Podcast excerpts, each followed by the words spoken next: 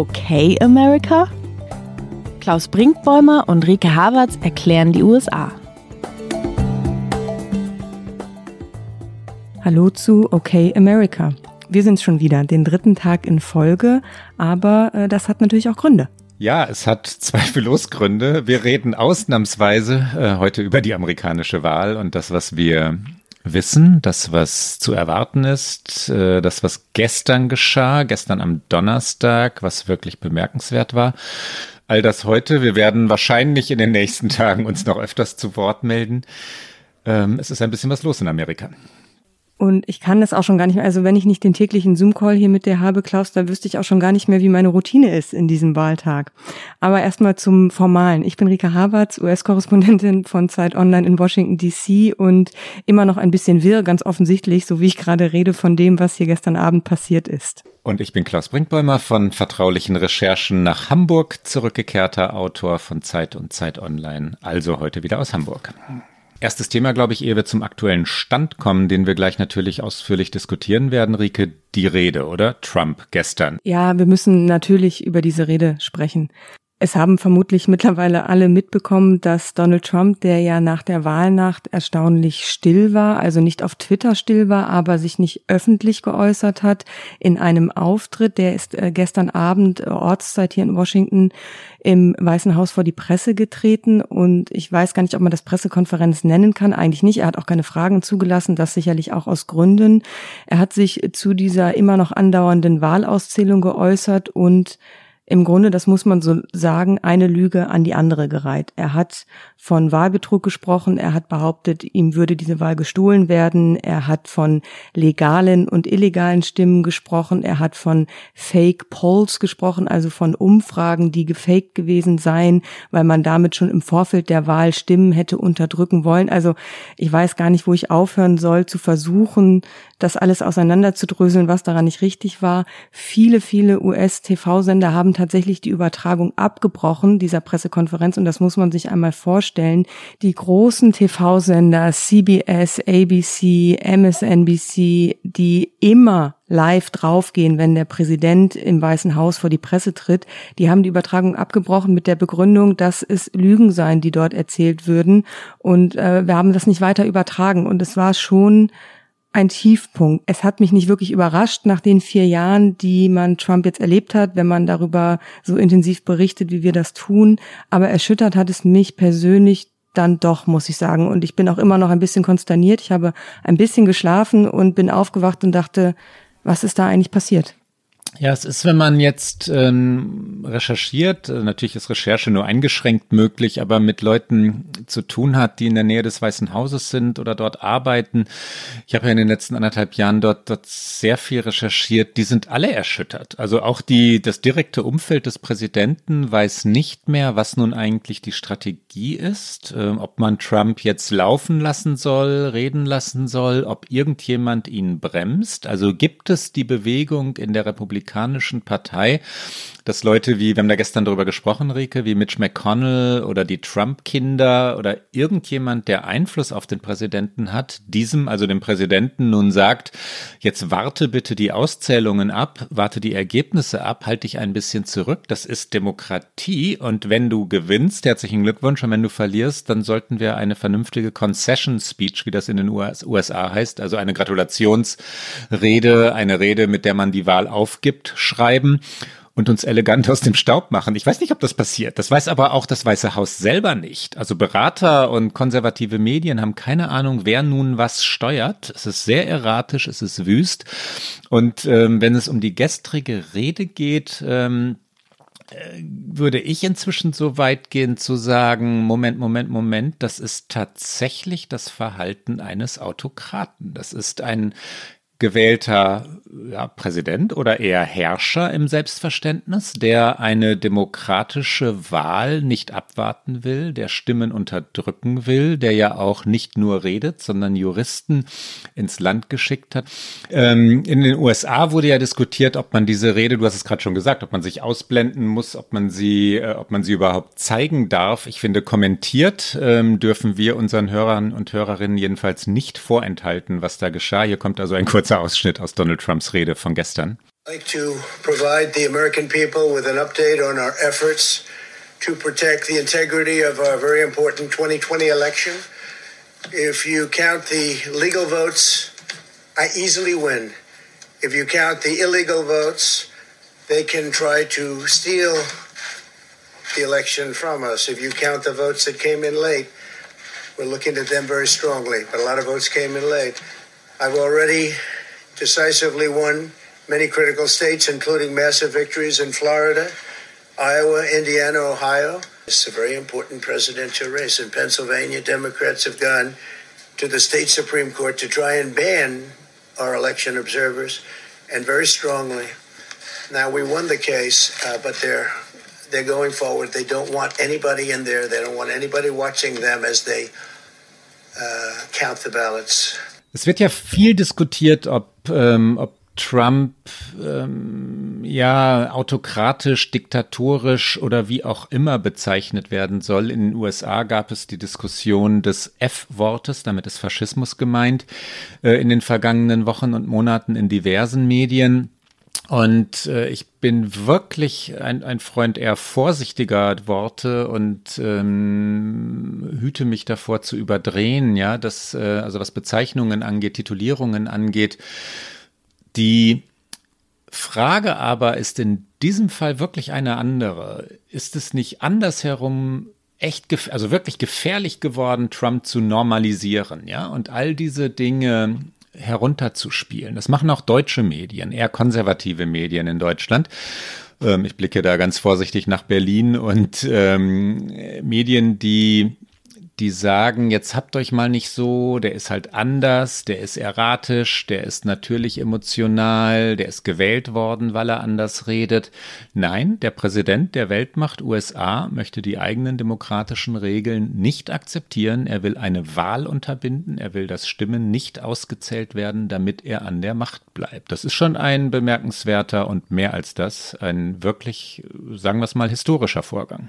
Da bin ich auf jeden Fall ganz bei dir. Ich glaube, das sollte man auch genau so benennen. Der Mann stand gestern im Weißen Haus, also an dem Ort, an dem er in seiner Funktion das Amt und das Land verteidigen soll. Und beides hat er angegriffen in dieser Rede, beides hat er wiederholt angegriffen in seinem Verhalten der vergangenen vier Jahre. Und das wird auch nicht so schnell verschwinden. Die juristischen Auseinandersetzungen hast du schon angesprochen und natürlich das wiederum ist ein legitimer Vorgang. Man kann natürlich, das haben auch äh, demokratische Präsidentschaftskandidaten schon gemacht. Wir erinnern uns an die Wahl 2000. Da gab es auch juristische Auseinandersetzungen über Florida, aber da ging es nie darum, Stimmen nicht zu zählen. Das war der entscheidende Unterschied in Florida. Damals wurden die Stimmen mehrfach gezählt, aber es ging nie darum, dass ein Präsident oder ein Kandidat oder irgendjemand sagt, stop the count, also hört auf auszuzählen. Und das ist, finde ich, einmal ein, ein feiner, aber entscheidender Unterschied auch. Und juristische Auseinandersetzung kann man so und so bewerten. Das, was er aber rhetorisch flankierend dazu macht, das ist genau so, wie du es beschreibst. Und das muss man auch in aller Deutlichkeit so feststellen. Ja, es soll ja auch destabilisieren. Der Punkt bei juristischen Schritten ist natürlich, dass es äh, legitim ist. Die USA sind ein Rechtsstaat. Wenn aber Trump zum Beispiel sagt, dass er in Wisconsin äh, Neuauszählungen anstrebt, also alle Stimmen nochmal auszählen lassen will, gut, man muss abwarten, ob es dann auch wirklich tut, aber wenn er das auch nur ankündigt, ähm, insinuiert er natürlich etwas. Er, er sagt seinen Anhängern, seinen Fans, ich höre ein Baby bei dir im Hintergrund, ne? Mhm. Äh, es ist das Kind meiner Vermieterin. Das Kind der Vermieterin. Das macht überhaupt nichts, Rike. Ich war gerade nur überrascht und das Baby brachte mich aus dem, aus dem Redefluss hier, aber wir können, können ansatzlos weitermachen. Also wenn Trump dieses insinuiert, wenn er es offen ausspricht, wenn er sagt, ähm, die Wahl war nicht korrekt, dann macht das etwas mit seinen Angehörigen, obwohl es sachlich chancenlos ist. Und das weiß Trump. Also jeder in der Regierung im Weißen Haus in Washington, der mit Wahlen auch nur ein bisschen was zu tun hatte, weiß, dass man einen Unterschied von 20.000 Stimmen, und so viele sind es ja in Wisconsin, nicht durch einen sogenannten Recount, also durch eine Neuauszählung korrigieren wird. Es ist einfach nur dazu angetan, Zweifel zu säen. Ja, es gab mal eine Neuauszählung Und dann wurden 133 Stimmen neu zugeschlagen, nur damit unsere Zuhörerinnen und Zuhörer ein Verständnis davon bekommen, was ist eigentlich realistisch. Ja, irgendwo ist dann mal eine Stimme falsch sortiert worden. Aber 20.000, das ist schlicht illusorisch und das wissen alle in Washington. Auf dem Niveau bewegen sich ja auch die Klagen gerade, um das mal in den Kontext auch zu setzen. In Georgia zum Beispiel, wo ja zur Sekunde noch gezählt wird und vielleicht auch in dem Moment unserer Aufnahme ein Ergebnis kommt. Joe Biden hat da Donald Trump überholt, was äh, unglaublich ist. Da hat äh, eigentlich äh, kein Demokrat eine Chance gehabt in den vergangenen Jahren, eine, äh, eine Wahl zu gewinnen. Und Joe Biden könnte das jetzt schaffen und damit auch den entscheidenden 270 Wahlleuten näher kommen. Und dann bräuchte er auch Pennsylvania womöglich gar nicht mehr. Dazu aber gleich noch mehr. Also in Georgia hat das Team Trump schon eine Klage eingereicht gehabt. Und zwar ging es da um 53 Stimmzettel, die vermeintlich falsch waren und die ähm, zu spät einge also falsch im Sinne von nach einem gewissen Datum eingereicht und die wollten sie streichen lassen, 53 Stimmen. Der Richter, der über diese Klage entscheiden musste, hat aber gesagt, es gibt keine Beweise dafür, hat diese Klage abgewiesen. Das äh, juristische Team von Trump hat gesagt, sie werden trotzdem in dem Bundesstaat noch äh, bis zu einem Dutzend weitere Klagen prüfen und eventuell einreichen, aber das ist der Kontext. Also auf einem Level von eben ein paar Dutzend Stimmen bewegen sich diese juristischen Auseinandersetzungen. In Nevada hat er gesagt, es hätten angeblich angeblich Verstorbene abgestimmt. Deswegen will er dagegen vorgehen. Also auf diesem Level bewegen wir uns hier gerade. Wollen wir einmal durch die Ergebnisse gehen und durch die fünf Staaten gehen, um die es im Moment geht. Und ich möchte unsere Hörerinnen und Hörer darauf hinweisen, dass sich natürlich in den kommenden Minuten, Stunden immer noch Details und vielleicht sogar entscheidende Dinge verschieben können. Es sind fünf Staaten. Wir haben gestern über vier geredet. Wir können nach meinem Gefühl auch heute bei vieren bleiben, weil North Carolina zwar dazu zählt, dort sind 95 Prozent der Stimmen ausgezählt. Die Chance, die Joe Biden dort hat, ist äh, eine theoretische. Die äh, Trump ist zu weit enteilt. North Carolina ist noch nicht offiziell Trump zugesprochen worden. Ich halte das aber für entschieden. Ganz anders sieht es in den anderen vier aus. Du hast Georgia schon genannt. Ähm, es war ein dramatischer Morgen heute äh, nach deutscher Zeit, also eine dramatische Nacht in den USA, weil Joe Biden in den frühen deutschen Morgenstunden in Georgia an Trump vorbeigezogen ist. Im Moment sind dort 98 Prozent der Stimmen ausgezählt. Es geht jetzt vor allem um Briefwahl. Wir haben gestern gesagt, dass, ähm, dass Trump bei der Briefwahl verliert, weil die, weil die Republikaner äh, am Wahltag wählen gegangen sind, die fürchten Covid-19 nicht. Die Demokraten machen eher Briefwahl. Das sind natürlich jetzt Generalisierungen. In, es stimmt aber weitestgehend. In Georgia gibt es noch eine, ein Detail, das wichtig ist. Auch Soldaten, die ähm, overseas sind, wie das in Amerika heißt, also die in Übersee sind und Briefwahl machen, ähm, haben gewählt und deren Stimmen werden ausgezählt und es könnte sein, dass die eher den Republikanern zuneigen. Um das aber auf das Ergebnis zuzuspitzen, im Moment steht es dort 49,4 Prozent zu 49,4 Prozent. Gleichstand, aber wenn man nochmal auf die zweite Stelle hinterm Komma geht, führt Joe Biden 2.449.580 Stimmen zu 2.448.484. Also nahezu exakt 1000, 1000 Stimmen Vorsprung für Biden. Das ist der Stand in Georgia zurzeit. Wie gerade gesagt, 98 Prozent ausgezählt. Willst du weitermachen mit Pennsylvania oder Arizona oder Nevada? Ich, mach, ich, ich gehe mal weiter. Ich mache es vielleicht nicht ganz so detailliert wie in Georgia, wo ja. es so knapp äh, hinterm Komma ist, dass es interessant ist, alle diese Zahlen zu hören. Also in Arizona wird auch noch gezählt. Da ist Biden etwas deutlicher vorne. 50,1 Prozent hat er da gerade im Gegensatz zu Trump, der 48,5 Prozent hat. Und Trump kommt langsam näher, ne? Da kommt er langsam näher. Äh, da sind 90 Prozent ausgezählt. Arizona war ja eigentlich immer ein republikanischer Staat. Das wäre auch ein interessantes Ergebnis, würde äh, Biden den umdrehen können, also zu einem demokratischen Staat machen können. Darauf hatte er auch im Wahlkampf durchaus gesetzt. Nevada direkt nebenan, da sind erst 89 Prozent der Stimmen ausgezählt. Da führt Biden auch knapp 49,4 zu 48,5. Und äh, die Rechnung ist, um unseren verehrten John King von CNN zu zitieren, The Path to Victory, den hat äh, Joe Biden immer noch deutlich komfortabler als Donald Trump. Also wenn Joe Biden Georgia heute holen sollte und einen dieser anderen Staaten, Nevada oder Arizona, dann ist er über 270 und dann braucht er Pennsylvania nicht mehr. Also das heißt, er hat sehr, sehr viele Rechenoptionen hier. Donald Trump muss Georgia gewinnen. Wenn er Georgia nicht gewinnt, hat er keine Chance mehr, auf die 270 Stimmen zu kommen. Deswegen blicken alle gerade ganz gebannt nach Georgia und natürlich auch immer noch nach Pennsylvania. Vielleicht magst du das zum Abschluss noch machen. Ja, Pennsylvania könnte diese Wahl auch alleine entscheiden. Dort gibt es 20 Wahlleute. Ähm, das sind viele. Biden liegt im Moment, äh, wir haben es vorhin gesagt, bei 253 und 270 braucht er. Das ist also einfache Mathematik und er ist immer, immer näher gekommen. Wir haben das gestern schon einmal kurz erklärt. Der Abstand, als nur 75 Prozent der Stimmen ausgezählt waren, lag bei 13 Prozent für Donald Trump. Und dann sind die Helferinnen und Helfer in den Wahlbüros in diese letzten 25 Prozent, vor allem eben Briefwahlstimmen gegangen. Und in dem Moment kippte das. Und Biden holt auf, holt auf und holt auf. Und jetzt ist der Abstand 0,3 äh, Prozent.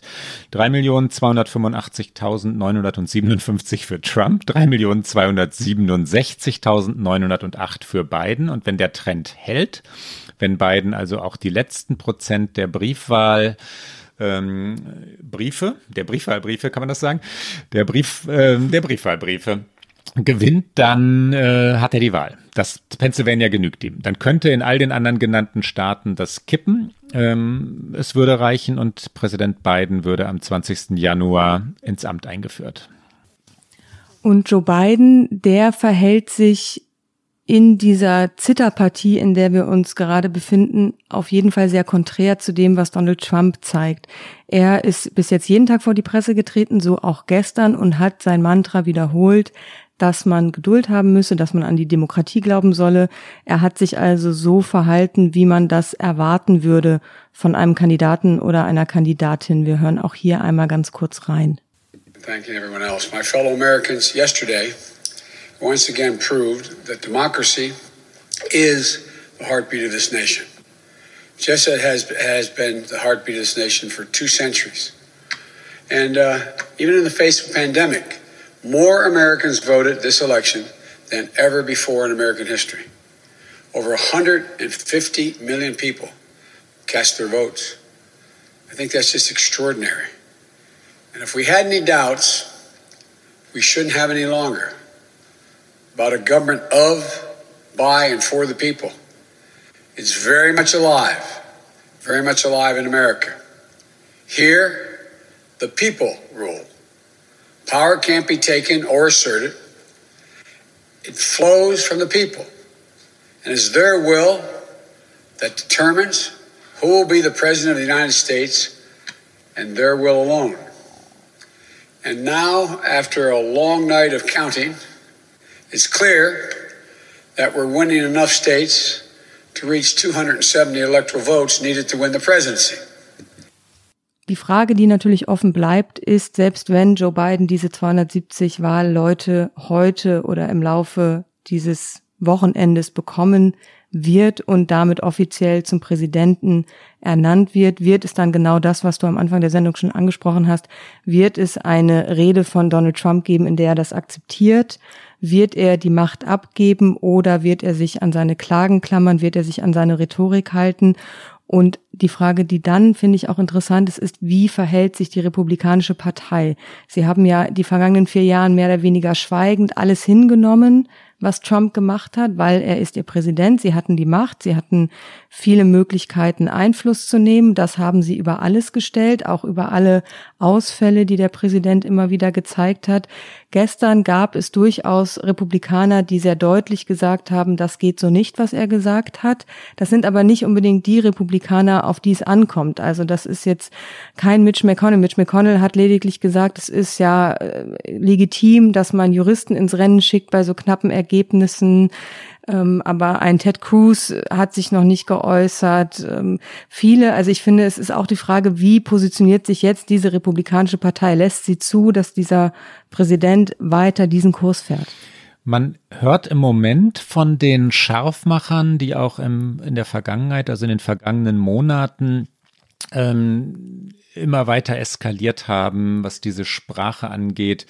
Also die, die Demokraten als Feinde bezeichnet haben, die das Land niederbrennen wollten, die diese Begriffe der Linksfaschisten, die Donald Trump hineingebracht hat, aufgegriffen und weiter verbreitet haben. Also Talk-Radio-Moderatoren wie Sebastian Gorka, der den Präsidenten bedingungslos unterstützt, ähm, Rush Limbaugh, solche Leute und auch die Trump-Söhne mischen mit. Ähm, äh, auch die sollten wir kurz ansprechen, weil es von Don Jr., also dem älteren Sohn, tatsächlich den Aufruf zum totalen Krieg via äh, Twitter gegeben hat.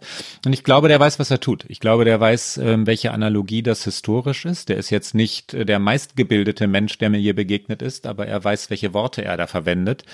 Und totaler Krieg ist schon bemerkenswert. Stephen Bannon, ehemaliger Berater Trumps, Chefstratege, hat äh, die Enthauptung, allen Ernstes, die Enthauptung Anthony Faucis, ähm, was soll man sagen, vorgeschlagen, empfohlen. Ähm, das war in seiner Radioshow und ähm, gefordert. Ähm, ich, also ich suche nach dem Wort, aber wie kann man, was, was, was soll man dazu noch sagen? Ich sage es deshalb, weil das ähm, im Moment der Teil der Republikanischen Partei ist, der prägend ist und war, der Donald Trump bedingungslos trägt. Diese Leute versuchen, Gruppendruck aufzubauen. Also die versuchen gerade, Don Junior vor allem, allen in der Partei, die schweigen, die im Moment etwas verschämt äh, Ergebnisse abwarten wollen und das Verhalten des Präsidenten nicht kommentieren, ähm, zur, zur, zum Mitmachen zu bewegen. Ja, Don Junior beschimpft alle, die nichts sagen. Lindsey Graham, äh, warum hat er so lange nicht getwittert? Haha, ist ja klar, dass der, äh, dass der den Präsidenten jetzt nicht stützt. Der war immer ein Feigling. So dieses, diese Art von Verhalten ist im Moment zu sehen.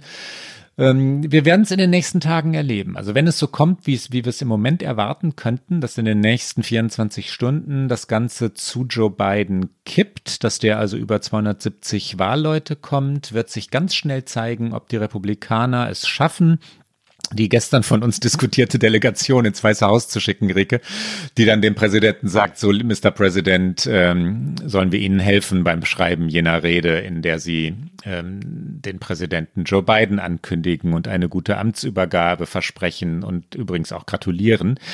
Ich bin mir nicht sicher, dass es diese Delegation geben wird und äh, ich bin mir auch deshalb nicht sicher. Da warst du gestern noch optimistisch. Ja, ich habe aber auch Mike Pence gestern ins Gespräch gebracht und du hast gesagt, haha, Mike Pence, der kommt nie. Ich zitiere dich wörtlich und es stimmt, es stimmt, es stimmt. Mike Pence hat heute getwittert, er stehe zu Donald Trump und das bedingungslos. Ne?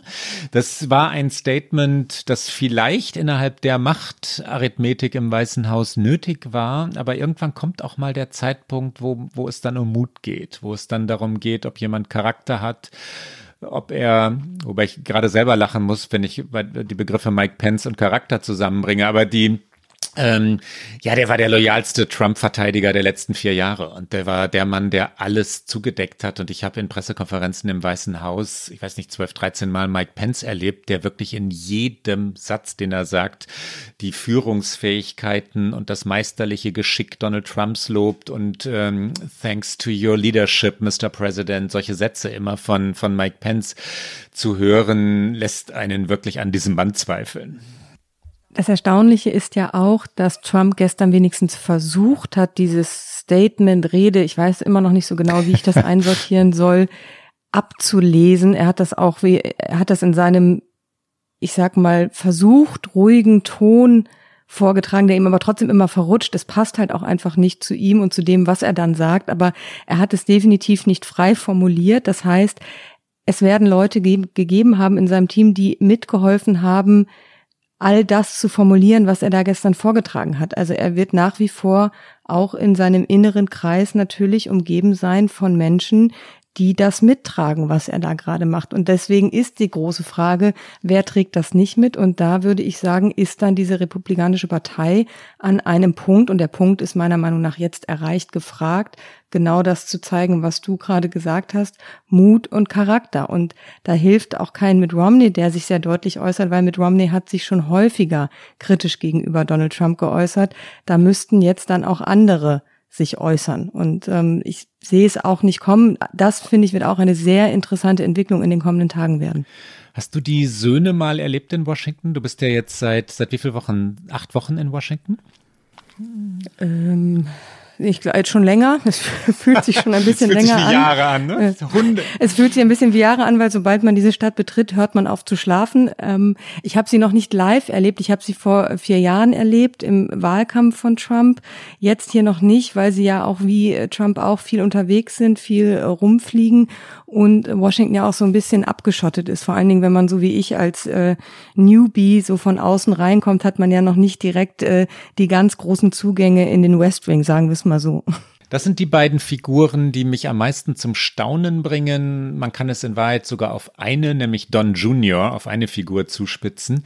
Die erinnern mich, äh, wenn ich das mal ganz am Rande und äh, nein, nicht off the record, ich spreche es ins Mikrofon hier sagen darf, die erinnern mich tatsächlich an Uday und Qusay Hussein, die Söhne von Saddam Hussein, weil die so dreist sind. Ähm, niemand hat denen irgendwelche, irgendwelche Macht zugeteilt. Niemand hat die gewählt. Die sind einfach die Söhne Donald Trumps und verhalten sich mit einer Dreistigkeit gegenüber gewählten Parlamentariern, gegenüber Leuten, die ihrem Vater nicht bedingungslose Loyalität versprechen. Die beschimpfen, die wüten, die formulieren eigene Ansprüche. Ähm, die sind mutmaßlich in Korruption und Steuerhinterziehung verwickelt, weil es ja, ähm, das muss man mit, mit, mit dem Wort mutmaßlich kennzeichnen, weil es Ermittlungen gegen ähm, das Trump-Firmengestrüpp und Firmenreich gibt. Und die beiden sind geschäftsführend in diesem Firmenimperium unterwegs. Das ist eine, eine, ein Familienkonstrukt ähm, und inzwischen auch eine Politisierung, weil die diese Rolle der Erben übernehmen, die, die wirklich zum Staunen anregen, um es jetzt mal wieder ein bisschen herunterzuholen, rhetorisch. Don Junior mit seinem totalen Krieg, ähm, also der Formulierung, die ich vorhin genannt habe, bringt sich natürlich in Position für 2024, für eine ähm, Wahl, die dann gegen Joe Biden oder Kamala Harris gerichtet sein wird. Es gibt übrigens auch die Möglichkeit, die wird diskutiert, dass Donald Trump, sollte er jetzt verlieren, in vier Jahren noch einmal antritt. Eine Frage, die uns äh, sehr oft von Hörerinnen und Hörern gestellt wurde. Darf er das? Ja, er darf. Also wenn er eine Amtszeit hatte und abgewählt ähm, wird, darf er in vier Jahren noch einmal antreten. Er wäre dann 78, aber möglich ist das bevor wir über 2024 sprechen, wo 2020 noch immer unklar ist, kurz zurück ins Hier und Jetzt. Und wir haben ja auch noch andere Wahlen, die wir hier kurz erwähnen sollten, nämlich die Kongresswahlen. Da haben wir die vergangenen Tage auch mal schon den Stand der Dinge kurz diskutiert. Das sollten wir heute auch machen. Der Senat ist weiterhin äh, Stand jetzt 48 zu 48 Sitze, aber ich glaube nicht daran, so wie auch gestern habe ich auch schon nicht dran geglaubt, dass die Demokraten hier die Mehrheit holen können im Senat.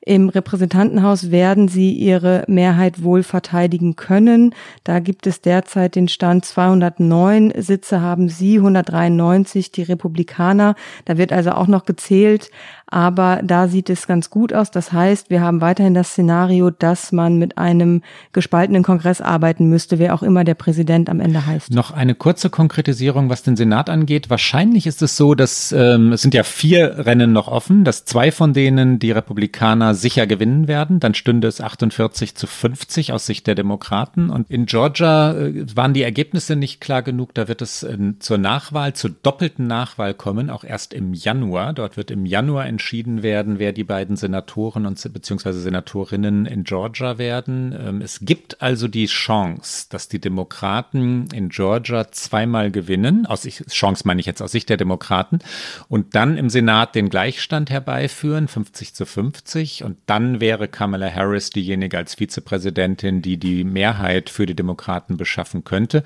Das ist theoretisch jedenfalls noch denkbar. Und wenn man sich das Wahlergebnis von Georgia heute anschaut, ähm, ist der Trend ja in Richtung Demokraten. Also es ist auch nicht absurd. Ne? Das ist ein Long Shot, wie man in Amerika so schön sagt. Ähm, also nicht wahrscheinlich, aber auch nicht, auch nicht absurd. Auch da bleibt es ein Geduldsspiel hm. und gestern auf Twitter, ich weiß nicht, wie oft ich es gesehen habe, Georgia on my mind, die Referenz zum Song. Ich glaube, wir werden ihn alle über jetzt dann halt noch Monate im Kopf haben. Das, das, das hatte ich als dein Get Out erwartet heute. Mist, jetzt habe ich mir das vorweggenommen und ich habe kein anderes, doch ich werde eins finden. Das heißt, wir kommen natürlich jetzt, wie immer in diesen Sonderfolgen heute, ansatzlos zu unserer Rubrik Get Out.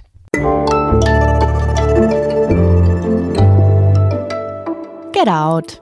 Klaus, bist du vorbereitet aufs Get Out? Ich bin nicht vorbereitet, ähm, weil so viel zu recherchieren, zu schreiben, zu kommentieren ist ähm, und ich mich auf diese Sendung vorbereiten wollte. Und ähm, ich weiß aber so in Erinnerung an das, was ich gestern gemacht habe, dann doch, was ich, was ich empfehlen möchte.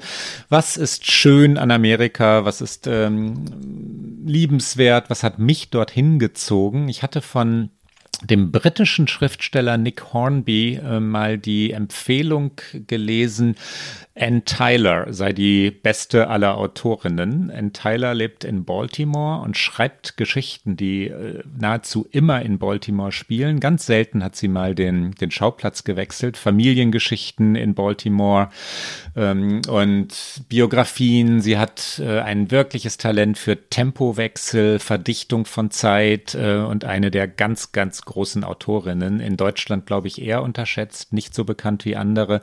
Wenn ich ein Buch empfehlen darf. Ähm, sie schreibt viel. Sie hat bestimmt, ich habe es jetzt nicht, nicht recherchiert vorher, 25 oder 30 Romane geschrieben. Mega viele. Ja, ja. Fall, ja. Dann, äh, dann Breathing Lessons, äh, Atemübungen. Das ist einer ihrer berühmtesten Romane und nach meinem Gefühl auch zweifellos einer der besten. Rike. Ich muss das Get Out wieder aus meinem äh, direkten Umfeld bestreiten, weil ich quasi so wie du äh, entweder schreibe oder recherchiere oder podcaste oder vielleicht mal ganz kurz äh, die Augen zumache. Wenn ich sie jetzt aufmache und mich umblicke, dann empfehle ich unbedingt in diesen anstrengenden Wahltagen, wo wir alle vor CNN sitzen und gar nicht mehr wissen, wie wir es aushalten sollen, einen äh, vielleicht mal einen kleinen Drink und äh, da empfehle ich unbedingt einen Whisky aus Roggen. Gar keine bestimmte Marke, aber Rye Whisky ist etwas, was ich gestern kurz mal in, in minimaler Dosis äh, getrunken habe, nachdem äh, Trump geredet hat. Und es äh, passt sehr gut zu diesen Tagen. Ähm, das ist mein Gedanke. Rye Whisky, nee, gar, gar nicht so schlecht. Das, liebe Hörerinnen und Hörer, war's für heute. Wegen der Sonderfolge etwas kürzer als gewohnt, damit wir auch ganz schnell on air sein können, ähm, wie man das so nennt. Wie immer auf Zeit und Zeit online und auf allen guten Podcast-Kanälen können Sie uns hören. Und die nächste Folge, ja, die hören Sie, wann immer etwas Spannendes passiert. Das könnte natürlich vermutlich schon in zwei Stunden sein. So schnell werden Sie nicht wieder von uns hören. Aber Sie werden auf jeden Fall von uns hören, sobald die magische Grenze von 270 Wahlleuten überschritten ist. Und wenn Sie uns schreiben wollen, erreichen Sie uns wie immer unter okamerica.zeit.de. Bis bald. Bis dahin.